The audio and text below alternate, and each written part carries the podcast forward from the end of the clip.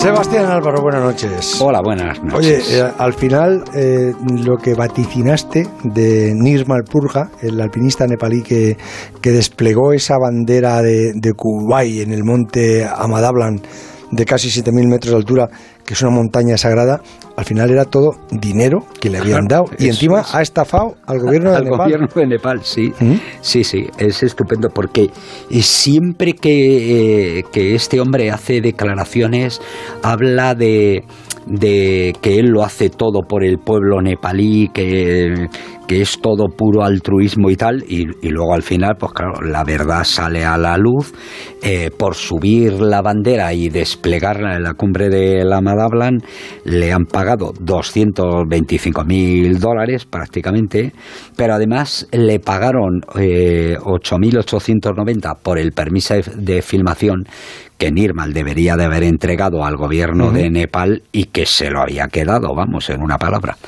Así que parece que hay una investigación en marcha en Nepal, pero, eh, pero que yo creo que se va a sustanciar en nada. Pero lo más importante mm, mm, es eso, ¿no? que se ha desenmascarado a un tipo que siempre decía que lo suyo era otra cosa, que era un reto que nadie tiene que decir lo que es el verdadero alpinismo, como si no existieran reglas también éticas en el alpinismo, ¿no?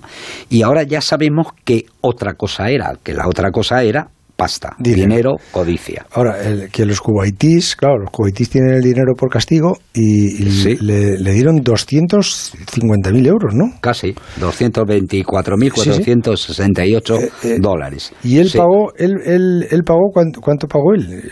Que, que fue una nimiedad Bueno, lo, lo que él paga al gobierno de, de Nepal.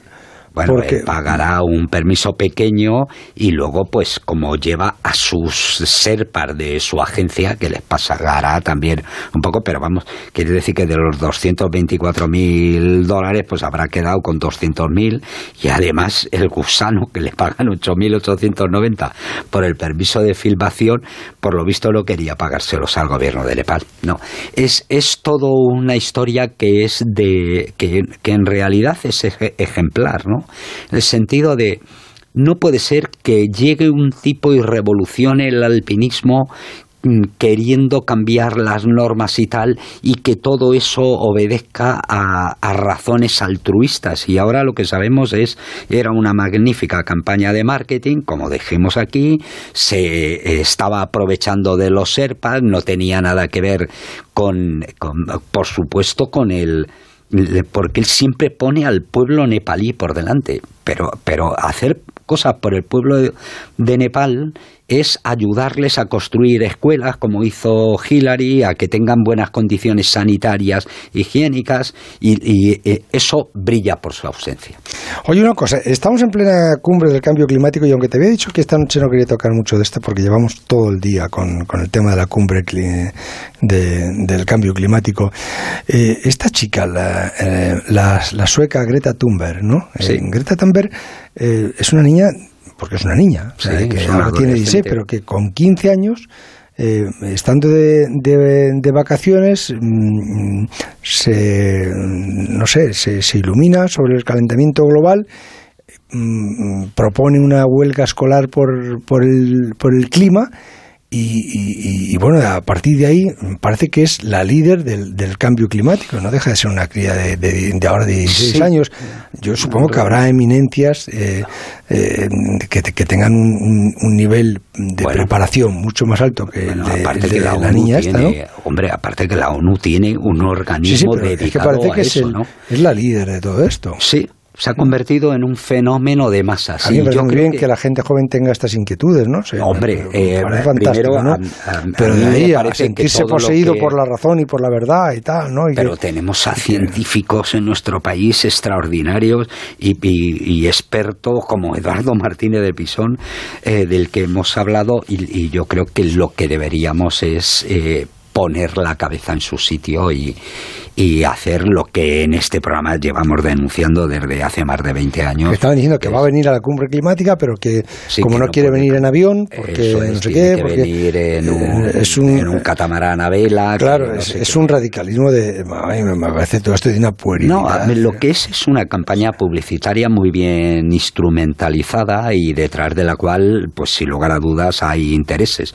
Eh, aquí mismo en Onda Cero esta tarde he oído decir que hay intereses de las renovables suecas, es decir, me parece bien que haya un movimiento de masas que, que, nos consciente de que tenemos que cuidar el planeta, eso, es evidente, pero otra cosa es que cuidemos las multinacionales que les pueden interesar a ellos. Eso es. ¿Qué es eso? Pero esas cosas se hacen también con cabeza. La sociedad civil está para eso y está muy bien que los chavales, adolescentes y jóvenes se conciencien en efecto de que el planeta no va en la buena dirección, etcétera. Bueno, por cierto, cada vez que decimos que el planeta está en peligro, no está el peligro. Los que estamos en peligro es la raza mm. humana encima de nuestro planeta. pero está muy bien que se hagan este tipo de campañas, pero para eso tenemos los instrumentos. Primero tenemos las asociaciones, la gente experta, los científicos encargados de... Y ellos son los que ah, yo creo que les compete liderar precisamente la lucha contra el cambio climático. Oye, va a haber muchas, estoy viendo que cada vez va, vamos a más, va a haber muchas expediciones que van a intentar eso que no ha conseguido nadie en la historia, que es hacer una cumbre de 8.000 en invierno. Bueno, ahí eh, se han hecho en invierno con oxígeno, bueno, vale, pero, pero con, con oxígeno. Eso es, pero... yo, eh, digo a pulmón. A pulmón. Pero luego además, en efecto, tienes razón, porque hay una especie de fenómeno de expediciones invernales en el que ya comienza, y eso se nota sobre todo en Pakistán, que, no, vuelve Simone Moro, ¿no? Vuelve Simone Moro con Tamara Lunger, que eh, fueron los que junto a Lisa Para y, y Alex Chicón hicieron la primera invernal de, del Nanga Parbat. Tamara no se quedó a 100 metros, pero vienen a hacer, yo creo que, que la actividad más interesante probablemente de este año en el Karakorum, que es la travesía del Gassebrun 1 y del Gassebrun 2.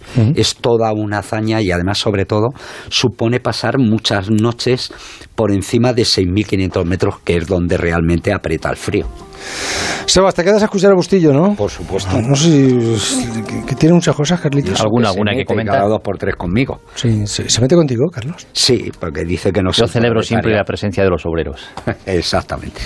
Qué bonito. Mario va a comer. Bustillo es que no es lo que parece. No, que Y, y Sebas le está desenmascarando.